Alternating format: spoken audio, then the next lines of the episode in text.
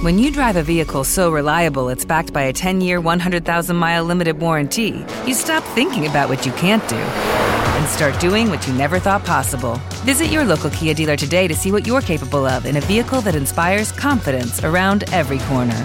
Kia, movement that inspires. Call 800 333 4KIA for details. Always drive safely. Limited inventory available. Warranties include 10 year 100,000 mile powertrain and 5 year 60,000 mile basic. Warranties are limited. See retailer for details.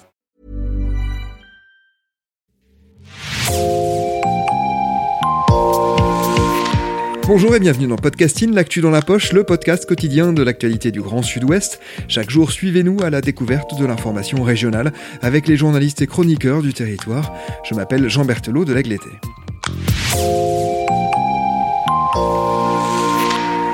Nous nous intéressons aujourd'hui à deux figures médiatiques qui viennent de s'éteindre, les frères Grishka et Igor Bogdanov, dont les obsèques seront célébrées aujourd'hui, deux frères originaires du sud-ouest et à qui vous aviez consacré un livre qui s'appelle Les mystères Bogdanov. Bonjour Maud Guillaume. Bonjour. Maud, les auditrices et les auditeurs de podcasting vous connaissent puisque vous étiez venu nous parler de votre documentaire consacré aux femmes ministres de Léon Blum. Cette fois, nous vous recevons pour évoquer avec vous la biographie que vous avez consacrée à Igor et Grishka. Elle s'appelle Le mystère Bogdanov et elle est parue en 2019 aux éditions de l'Archipel.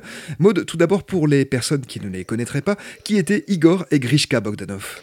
Alors, Igor et Grishka Bogdanov sont connus depuis euh, la fin des années 70 parce que ce sont euh, des animateurs télé euh, qui ont été notamment euh, les précurseurs de la science et la science-fiction à la télévision. Ils avaient une émission pour laquelle ils sont restés connus encore aujourd'hui qui s'appelle Temps X et qui a vraiment marqué euh, des générations d'enfants qui découvraient un peu la science-fiction, qui découvraient les galaxies, l'astronomie et, et, vraiment ils avaient réussi à intéresser euh, des très jeunes. Hein, Temps X, c'était une émission pour, euh, pour jeunes.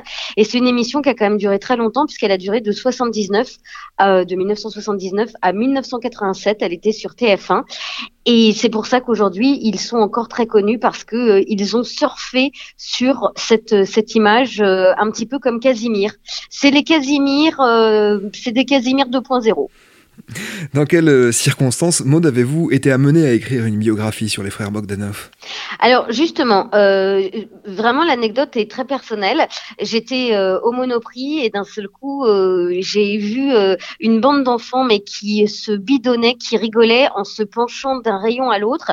Et je me suis dit, mais qui est-ce qu'ils regardent? Et vous le savez, les frères Bogdanov, on dit souvent que ce sont des aliens parce qu'ils ont un, visage très particulier et puis eux-mêmes disent qu'ils viennent d'une autre, disaient qu'ils venaient autre planète.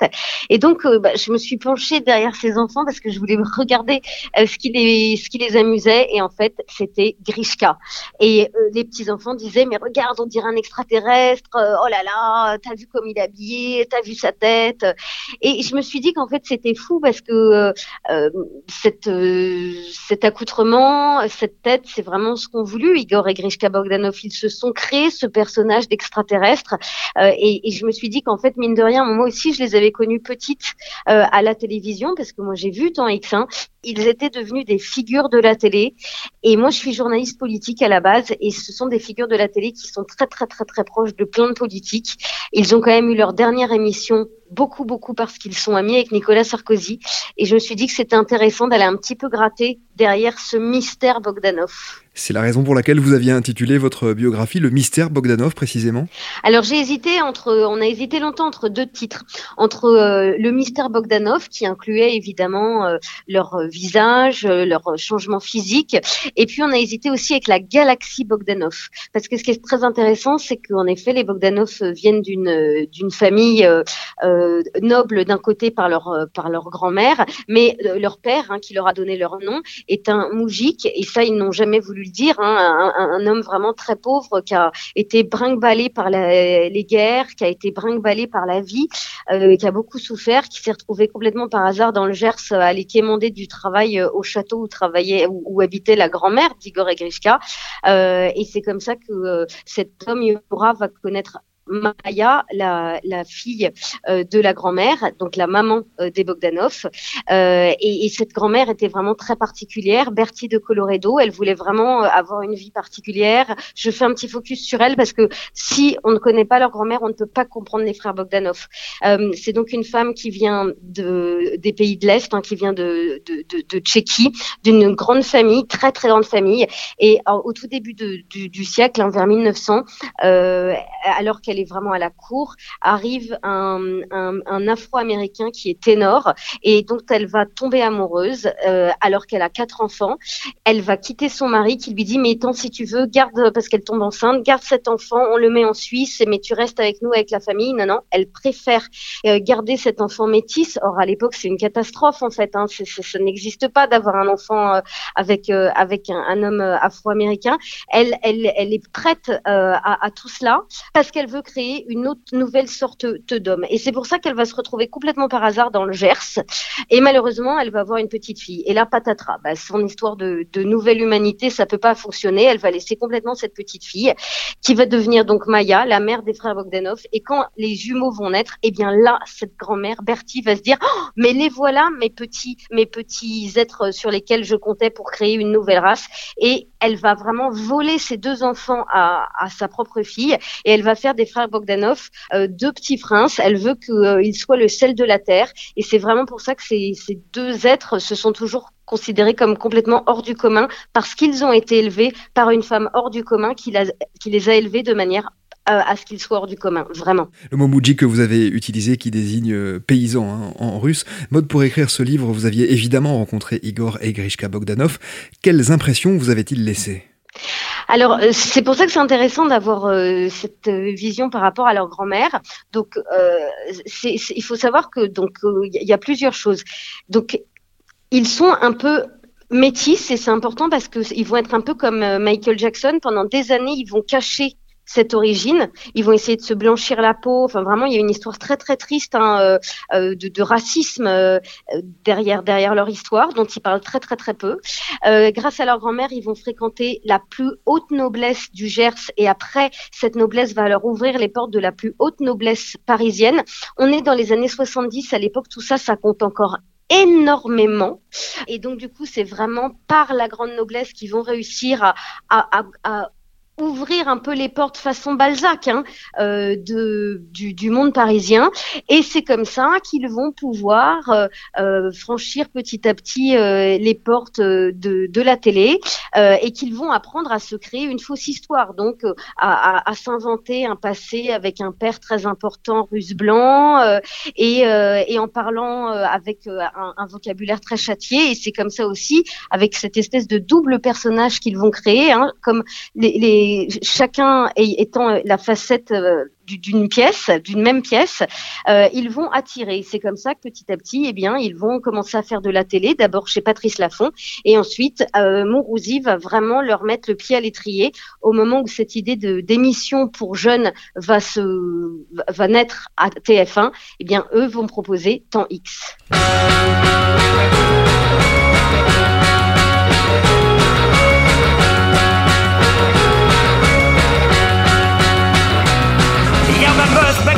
pour Krishka Bogdanov. Ça s'est passé comme ça à midi près pont neuf. Y'a ma meuf m'a quitté pour Krishka Bogdanov. Y'a ma meuf m'a quitté pour Krishka Bogdanov. Non, ne rigolez pas si vous saviez comme c'est moche. Y'a ma meuf m'a quitté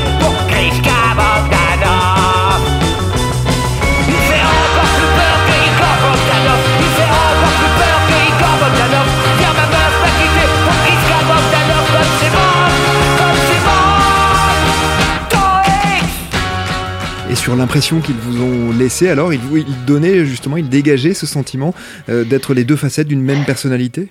Alors euh, moi j'avais un peu l'impression que j'étais euh, un, pantin, euh, c'est-à-dire qu'en fait comme ils avaient un numéro tellement bien rodé, je trouvais que c'était très compliqué de, de, de, leur parler parce qu'ils sont, ils étaient à la fois très sympathiques et très évanescents.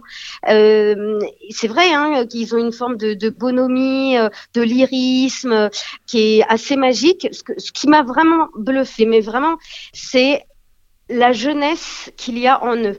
Euh, Grishka notamment, qui est le plus le plus extraordinaire. Igor est presque est plus normal, vous voyez. Il s'est marié, il a eu des enfants. Grishka, il, a, il a voulu toujours rester une sorte de Peter Pan quand même, et, et il avait vraiment une c'était pas un être comme tout le monde je, je, le pense vraiment. Et alors, il avait une jeunesse dans sa manière d'être, dans sa manière de parler. Vous voyez, c'est pas comme euh, les, gens qui essayent d'utiliser du vocabulaire de jeunes pour faire semblant d'être dans le coup et, et, en fait, ils deviennent complètement ringards. Non, lui, il, il, surjouait ça. Il avait son look particulier, différent de tout le monde, mais il essayait pas de faire obligatoirement jeune. Il l'était. Il était décalé. Et, et ça, c'était un amoureux de la vie, euh, un fataliste parce qu'ils ont vécu plein de choses très difficiles.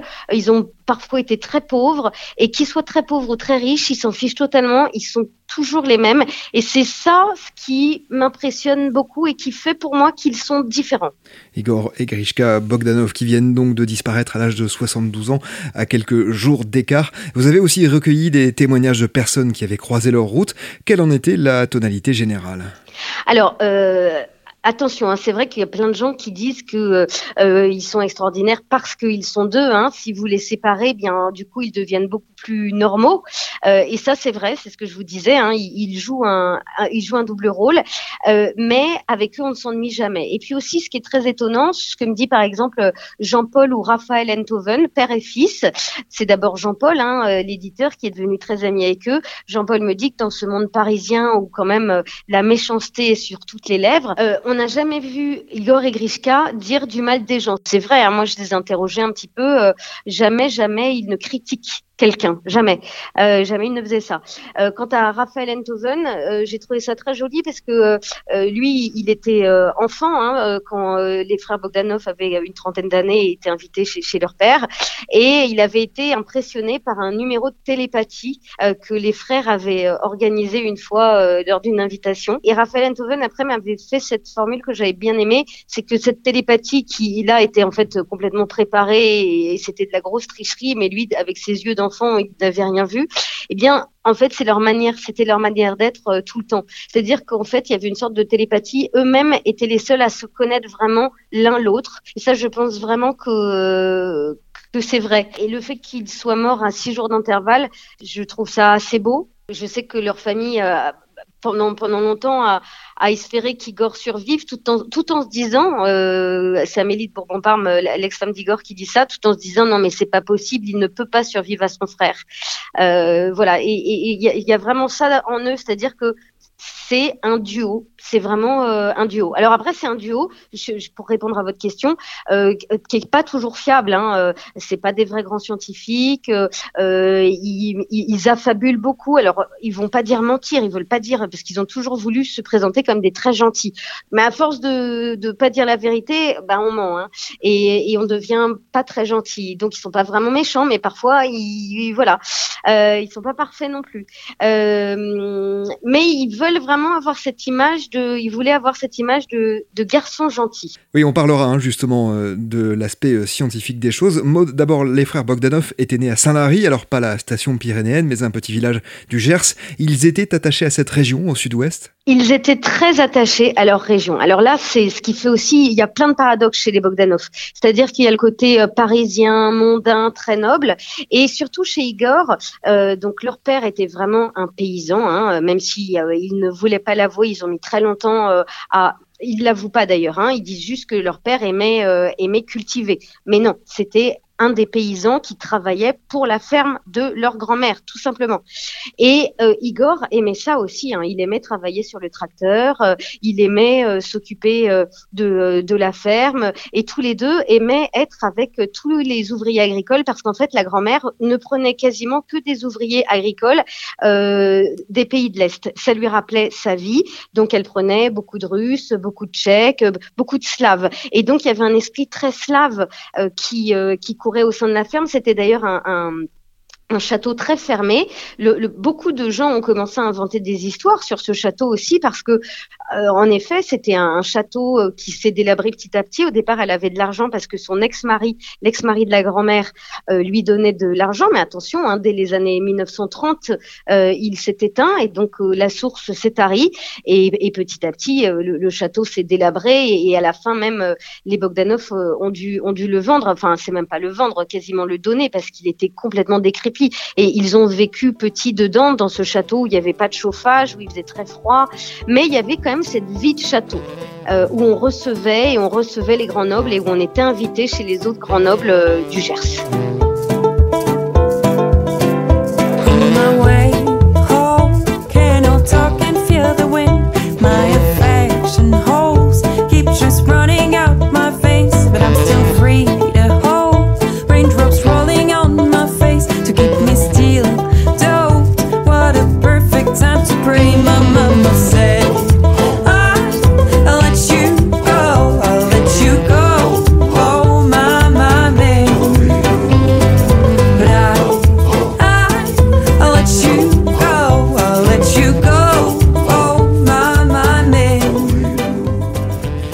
Avez dit un mot, la pertinence scientifique des frères Bogdanov a souvent été remise en question, leur diplôme même. Est-ce qu'ils étaient vraiment des scientifiques sérieux?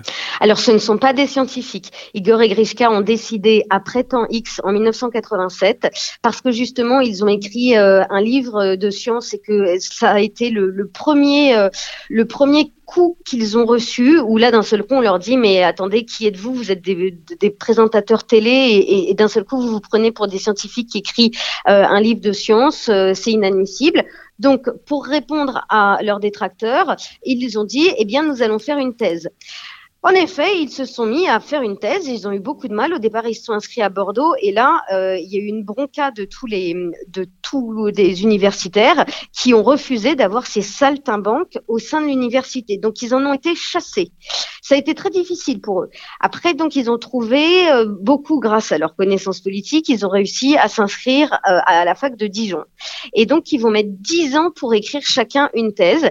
C'est Grishka qui va la présenter en premier. Et là encore, on arrive bah, toujours au problème des Bogdanov, hein, où on surfe toujours euh, avec la vérité. Et donc, euh, il va la présenter, Grishka, ils vont tous les deux présenter leur thèse. Euh, dans les locaux de Polytechnique. Et qu'est-ce qui va se passer? Euh, À Polytechnique, euh, on, est vent debout contre le fait qu'ils viennent. Et pourquoi on est vent debout? Parce qu'ils disent, après, ils vont dire qu'ils ont eu une thèse à Polytechnique. Eh bien, ça n'a pas manqué. Dans la première émission qu'ils font chez Fogiel, eh bien, euh, dans le sous-titre, il y a écrit Igor et Grishka Bogdanov, thèse à Polytechnique. C'est vraiment un noir sur blanc sur, sur l'écran de télé. C'était juste et, le passage de leur examen. Donc, hein, exactement, exactement. Et, et, et, et Fogiel, Marc-Olivier Fogiel, leur dit mais vous avez une thèse à Polytechnique. Et, eux en fait répondent comme ils font d'habitude hein, euh, par euh, par euh, des, voies détournées sans répondre vraiment à la question. Et donc on croit qu'ils sont thésards à Polytechnique et, donc derrière ça fait ça met les chercheurs vraiment bah, très en colère. Et alors pour répondre vraiment à votre question lors de cette thèse Igor passe aussi. Et lui sa thèse elle n'est même pas reçue. Il va devoir la représenter deux ans plus tard en Bourgogne cette fois. Euh, et à partir de cette thèse, ils vont essayer de publier des articles. Sauf que leur thèse, ils ont mis dix ans à la présenter, qu'elle est mauvaise, euh, et que donc du coup, ben, ça donne des articles qui sont mauvais, qui sont très peu mathématiques, et, qui sont donc critiqués, vivement critiqués par, euh, par des, vrais scientifiques. Voilà ce que ça donne. Donc je peux pas vous dire que ce soit des vrais ou des faux scientifiques. Il y a des gens qui les défendent en disant qu'il y a des idées très modernes dans ce qu'ils avancent, sauf qu'ils l'avancent à la Bogdanov, c'est-à-dire sans vraiment d'appui euh, scientifique, sans vraiment d'appui mathématique. Donc, euh, ce sont des fulgurances peut-être, euh, mais mais qui ne sont pas du tout assez et tout cela a eu évidemment un retentissement hein, public. Ils souffraient de voir ainsi leur image abîmée Oui, je pense qu'en fait, euh, comme je vous l'ai dit, ils ont vraiment l'impression d'être le sel de la Terre. Euh, pour plein de raisons. Hein. Ils ont l'impression d'être très forts physiquement. Igor fait très, très, faisait très très bien de l'escalade. Euh, il pilotait un hélicoptère. Vous voyez quand même, ils vivaient pas comme tout le monde. Hein. D'un seul coup, ils avaient beaucoup d'argent grâce à TF1. Ils ont commencé à vivre largement au-dessus de leurs moyens. Ils payaient pas leurs factures, aucune de leurs factures. Ils avaient jamais de papier d'identité sur Enfin, c'est quand même des gens qui, d'un seul coup, voyaient les, euh, huissiers arriver, et les huissiers prenaient tous leurs meubles parce qu'ils avaient payé aucun impôt. Ben, c'était pas du tout un problème. Enfin, ils n'ont jamais vécu comme tout le monde. Ça, c'est certain. Donc, le fait d'être attaqués, considérés comme des saltimbanques, oh, au départ, ça les dérangeait pas trop. Et puis petit à petit, le fait qu'en fait, pour la première fois, on les dénigre alors qu'ils ont toujours été portés au nu, ça, ça a dû être difficile. Igor et Grishka Bogdanov euh, sont décédés du Covid, bien sûr. Ils étaient opposés à la vaccination contre ce virus. Ils étaient aussi notamment de farouches partisans de Didier Raoult. Vous aviez compris ces prises de position. C'est tout de même étonnant pour des personnalités qui, en tout cas, s'intéressent à la science. Alors, le, fait qu'ils euh, ne soient pas euh, vaccinés, c'est vrai que c'est quand même très étonnant dans le sens où, alors là, je vais être très méchante alors qu'ils viennent de décéder des piqûres, ils en ont fait beaucoup, beaucoup, et, leur visage en atteste. Euh, donc, euh, c'est pas la peur du vaccin. Je, je, pense que, en revanche, ils ont toujours eu l'impression d'être différents euh, et que euh, donc ils pensaient qu'ils allaient être naturellement immunisés avec ce, ce, ce, virus qui traînait depuis un petit moment. ils étaient évidemment contre le pass sanitaire puisque, comme je vous l'ai dit, ils n'avaient déjà pas de carte d'identité, ils payaient pas leurs impôts, ils payaient pas leurs factures. Se, ils se sont toujours sentis euh, très différents du reste du monde. Donc euh, forcément, le fait de devoir se plier aux, règles strictes euh, sanitaires imposées par le gouvernement, c'est quelque chose qui leur était vraiment très très désagréable. Après, au niveau scientifique du terme, défendre Didier Raoult, eh ben c'est la même chose. C'est essayer de faire quelque chose de, de, différent. Ils aiment pas les labos, ils aiment pas les grosses entreprises. Euh, Didier Raoult, ben, d'un seul coup, c'était un petit peu le, chevalier blanc, euh, et c'est ça ce qui leur a plu, je pense. Maud, vous avez fait euh, allusion à apparence physique. C'était voulu, hein, ça n'était pas dû à une maladie comme l'entendait parfois. Alors, ils ont longtemps laissé croire que euh, euh, cette maladie hein, qui s'appelle l'acromégalie et qui déforme euh, les membres, euh, notamment des mains et des pieds, euh, était donc peut-être ce qui déformait leur visage. Jamais, jamais ils n'ont démenti parce que eux, ce qu'ils voulaient, c'était surtout ne pas vieillir. Ce sont, c'était deux personnes qui avaient extrêmement peur de, de, la dégénérescence physique et donc ils voulaient dès que, je vous l'ai dit, hein, dès leur enfance, leur grand-mère a voulu qu'ils soient exceptionnels. Eh bien, c'est pareil, même avec un visage entre guillemets monstrueux, ce n'est pas grave. L'important, c'est d'avoir un visage totalement différent du reste du monde et qu'on ne puisse pas leur donner d'âge. Et en effet, ils sont morts à 72 ans. Il était très difficile de leur donner un âge et c'est vraiment ce qu'ils recherchaient. Ce n'était pas la beauté Pourtant, c'est des gens qui ont toujours fait très attention à leur physique. Euh, on me dit que leur première intervention chirurgicale, c'est à 20 ans X, donc vers 1978. Ils se sont fait faire un premier menton plus proéminent parce qu'ils trouvaient que celui de leur père, Yura, euh, était euh, trop peu dessiné et que ça donnait un visage pas assez affirmé. Donc euh, ça, la première euh, opération chirurgicale serait intervenue avant leurs 30 ans. Donc vous voyez, c'est vraiment euh, des précurseurs. Euh, et, et, ce visage, encore une fois, eh bien pour eux, c'est ce qui leur a permis de devenir des monstres de la télé, mais aussi des people, et ce qui leur a permis d'être euh, à la télé jusqu'à la fin de leur vie. Et ce ce qui est très important de, signaler, c'est qu'il y a une sorte de malédiction Bogdanov. Ce sont deux êtres qui ont été quand même abandonnés plus ou moins par leur père et leur mère parce que la grand-mère les a vraiment euh, euh, accaparés. Et donc, ils ont beaucoup manqué de l'affection de leur père et de leur mère. Et je pense vraiment, c'est des psys qui me disent ça, hein, c'est pas moi qui essaye de faire de la psy euh, du dimanche, euh, qu'ils avaient vraiment besoin d'être aimés et d'être vus et d'être regardés, d'être admirés par tous. Et ce visage, c'est aussi l'expression de, ce besoin. Flotte dans mon cœur.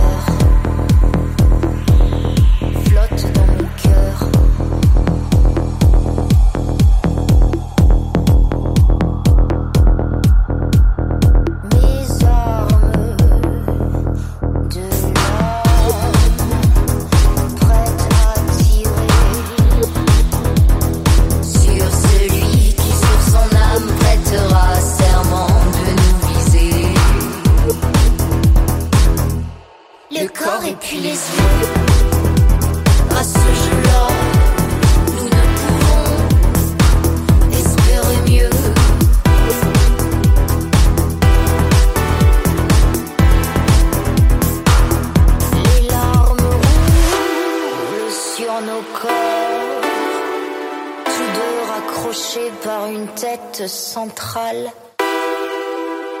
commune, ôtée, cérébrale. Beaucoup de vulgarisateurs scientifiques se sont succédés à la télévision, mais bien peu ont eu le succès populaire des Bogdanov. Comment peut-on expliquer cette popularité selon vous? Alors, il est vrai qu'il y a eu quand même euh, des grosses guerres hein, euh, avec euh, plusieurs vulgarisateurs. alors, parmi eux, aujourd'hui, mais il est beaucoup plus jeune, Jamie Gourmaud, lui, explique qu'il a été parmi les, petits garçons qui ont découvert la science avec temps X, donc aucune jalousie vis-à-vis de lui. Mais euh, il y en a beaucoup d'autres qui ont été euh, oubliés et qui considéraient qu'ils étaient largement aussi sérieux que les Bogdanov. Ben, je vous expliquerai leur euh, présence à la télé. Eh bien, par leur visage, encore une fois, par cette espèce de duo comique un petit peu lyrique, qui faisait rêver, qui qu'on invitait pas tellement pour qu'ils nous parlent de science, mais plus parce qu'ils allaient nous divertir comme de bouffons. J'emploie l'expression à dessein parce que beaucoup de membres de leur famille me disaient qu'elles trouvaient ça triste parfois de les voir se ridiculiser ou accepter d'être euh, moqués, d'être un peu les têtes de turc des émissions de télé. Leur famille estimait que parfois ils se perdaient un peu. Je pense aussi qu'ils ont été aidés politiquement. Alors ça nettement, hein, leur grand retour à la télé en 2008, je crois, donc euh, cette émission où euh, en fait ce sont des avatars euh, dans un vaisseau spatial et c'était sur France 3. Ça c'est directement grâce à Nicolas Sarkozy. L'émission est produite par euh, Laurent Juppé, le fils d'Alain Juppé, qui est un, vrai scientifique, qui a fait une très grande école euh, d'ingénieur et qui est devenu producteur scientifique. Et la personne qui s'occupe de la musique, c'est DJ Mosé. Et DJ Mosé, c'est le fils de Nicolas Sarkozy, le blond avec euh, les cheveux longs. Donc, vous voyez, il y a quand même une vraie, vraie pression politique qui a été là. Et Patrick de Carolis en a même témoigné. Il était alors euh, président de France Télévisions. Un dernier mot, Maud Guillaumin. Quelle image garderez-vous à titre personnel des jumeaux Bogdanov? Les jumeaux Bogdanov euh, sont, sont- étaient pour moi euh, impressionnants pour leur fatalisme. Il y avait vraiment une, une vision de euh, cueille le jour, vraiment.